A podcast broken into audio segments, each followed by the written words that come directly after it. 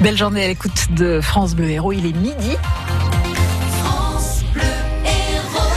Deux ministres au bord du Salagou aujourd'hui, Marie Siavati. Oui, Christophe Castaner, ministre de l'Intérieur, et François de Rugy et la transition écologique assistent en ce moment même aux démonstrations aériennes de lutte contre les feux de forêt.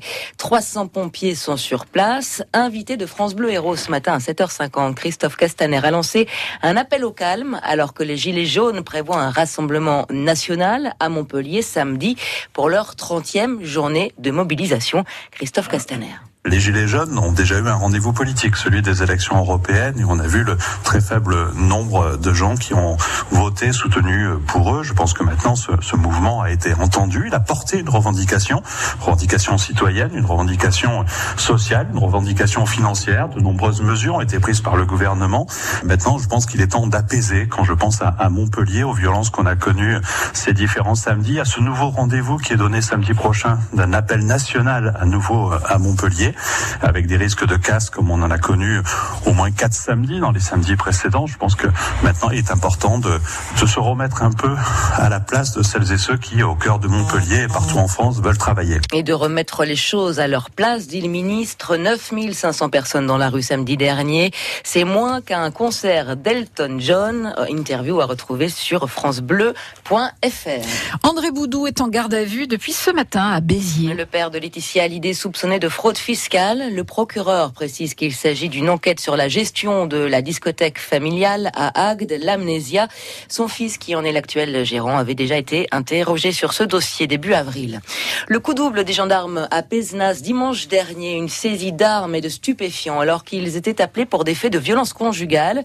Une fois sur place, ils ont arrêté le conjoint violent et en fouillant le domicile, ils ont mis la main sur un véritable arsenal, 14 armes longues, un pistolet automatique 8 mm, deux fusils à et des centaines de cartouches.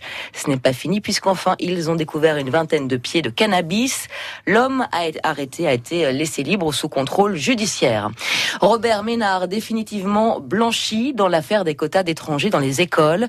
Le maire de Béziers était poursuivi pour avoir dit que dans une classe du centre-ville, 90% d'enfants musulmans, évidemment, c'est un problème. Fin de citation. En cause aussi un tweet sur le grand remplacement. La Cour de cassation a donc réfuté tout appel à la haine ou à la discrimination.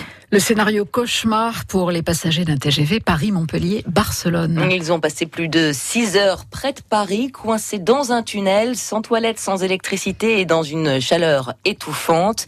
Le train, en fait, a stoppé après seulement 9 minutes à cause d'un problème d'alimentation électrique. Après cette attente interminable, les passagers ont fini par être transférés dans une autre rame et ramenés à Paris pour embarquer dans un autre TGV direction, enfin, Montpellier. 9400 producteurs bio. L'Occitanie reste la première région bio de France. Des chiffres parus hier. L'agriculture biologique a connu une année 2018 record avec une croissance encore jamais vue, mais la filière a aussi ses failles que pointent 60 millions de consommateurs.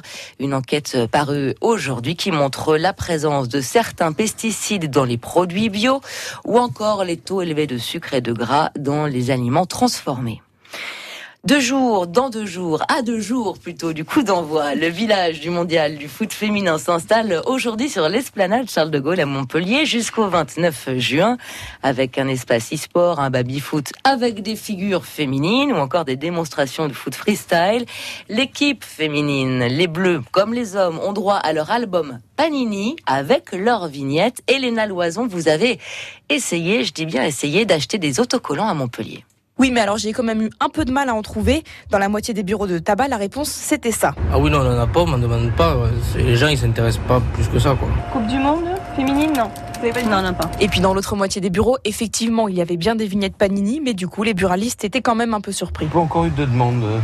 C'est une fois. Une seule fois. Je suis la première Bon, euh, ouais, je pense que j'en ai vendu une ou deux, peut-être. En fait, ce ne sont pas les buralistes qui demandent les vignettes. Elles sont envoyées directement par le distributeur selon la demande. C'est pour ça que certains tabacs n'en ont pas.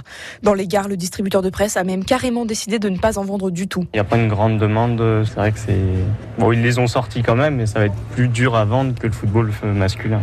À la Coupe du Monde l'année dernière pour les hommes, il n'y avait plus un seul album, plus une seule pochette. Même si c'est la troisième fois que Panini produit des vignettes pour la Coupe du Monde féminine, pour la plupart des buralistes et aussi pour le public, Eh bien, c'est une première. Alors pour l'instant, Kevin n'a vendu que trois sachets, mais il ne perd pas espoir. Une fois les premiers matchs, ça va commencer. Cette année, je trouve que c'est la première année où le football féminin, il commence vraiment à, sortir. On commence à en parler. Avant, c'était même pas diffusé. On savait même pas quel pays participait. Là, ça commence à être de plus en plus euh, suivi par tout le monde. Et si vous ne trouvez pas les vignettes dans le commerce, pas de souci.